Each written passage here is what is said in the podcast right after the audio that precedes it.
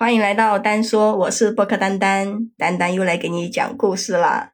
你说啊，我们都知道那个再高的大楼呢，也会配有消防楼梯。如果是电梯停电呀或者故障的时候，住在三十楼停电了的话，那要爬三十层楼，多痛苦呀！今天呢，我看到的故事就是说，一个都市女白领任红玲，她二十五岁呢就已经做到了世界五百强企业的中层主管，买了九十多平米的商品房，在三十楼确实够高的。那我们也知道，三十楼的话价格比较便宜，而且呢，在阳台上呢也可以登高望远。那任红林他也是这么想的，但是因为他住进来的时候入住率不高。又考虑到物业成本的问题，所以这个小区呢也没有人打扫。如果是业主投诉的比较厉害，那个物业啊才会让一些保洁的阿姨象征性的打扫一下。但是千万不要指望那个保洁的阿姨会一层一层的给你打扫那个消防楼梯。他有一次呢加班很晚才回家，就遇到那个电梯坏了，他就问了那个小区的保安，保安呢也是含糊其辞。一会儿呢就说是故障了，一会儿又说已经在报修了，一会儿呢又说是停电了，要明天才能来电。还好这个任红玲啊，她经常健身，爬三十层楼呢也不是什么大问题。然后他就走到了那个消防楼道口，声控灯也是好的，他稍微有点声音灯就会亮。可是这个楼道里面实在是太脏了，楼梯上一层灰，根本就没有人扫过。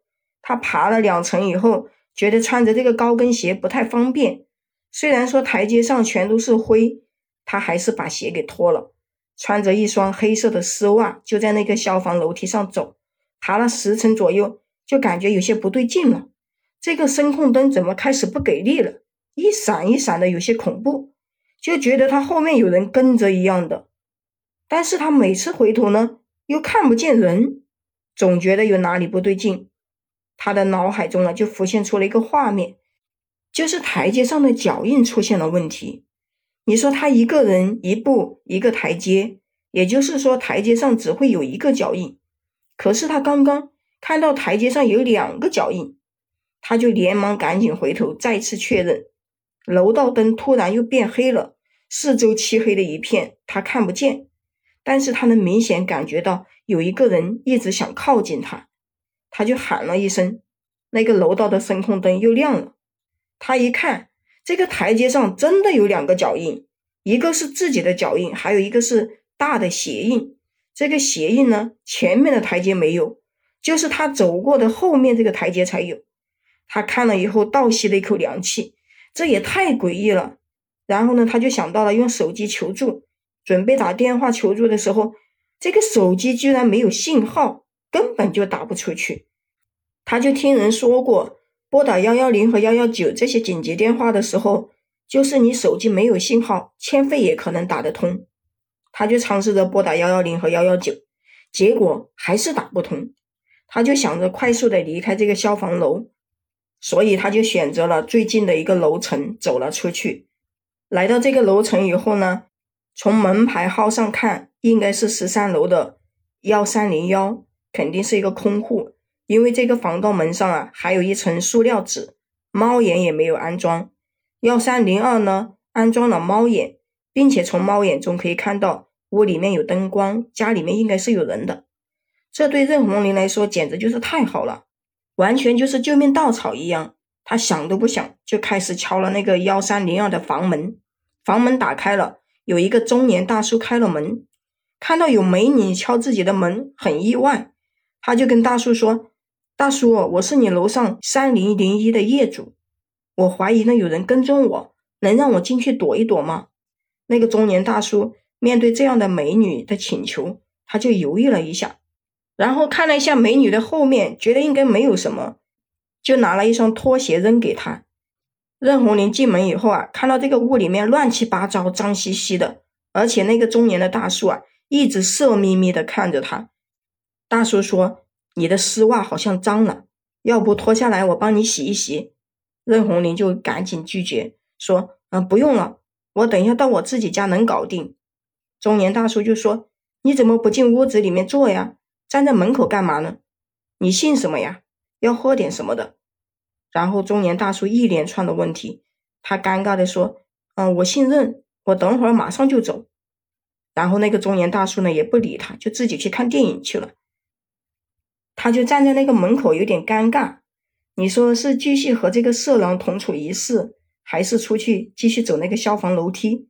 他就想着这里应该有信号了吧。可是他掏出手机还是没有信号。然后他就看到那个大叔的家里竟然有一部座机，他就对那个大叔说：“我能借你们家电话用一下吗？”那个大叔就只是回头色眯眯的看着他，半天才说：“那你打吧。”他虽然呢感到很恶心，但是求生的本能啊，就让他对眼前这个恶心的大叔呢视而不见。他拿起电话打给了朋友，打通以后，他就叫他朋友赶紧过来。他也没有说楼道里面的事，就是说啊自己在十三楼受伤了。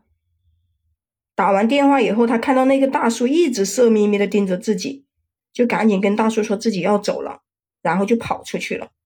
来到那个通道口啊，他还是很担心。但幸运的是，这个电梯竟然好了。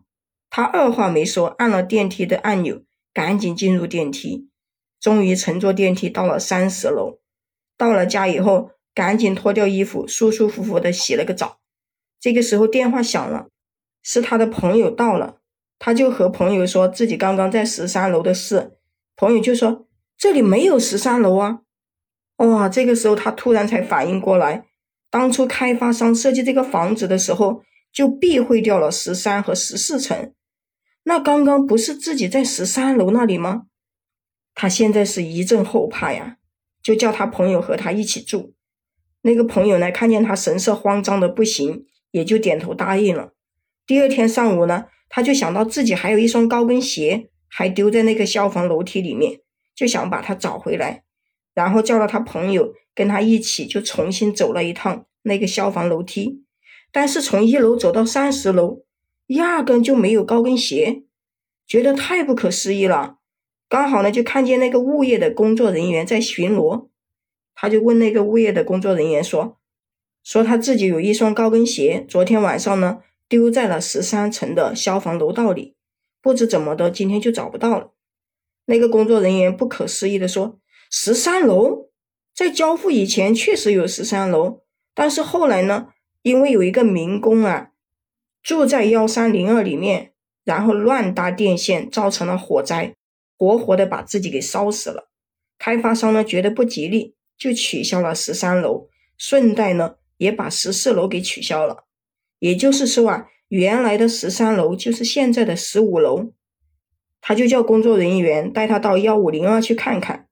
工作人员呢也点了点头，说道：“可以啊，幺五零二还在出售，我正好呢去巡查，你们跟我来吧。”来到幺五零二，物业工作人员打开幺五零二的大门，然后就看到了一双高跟鞋出现在了门口。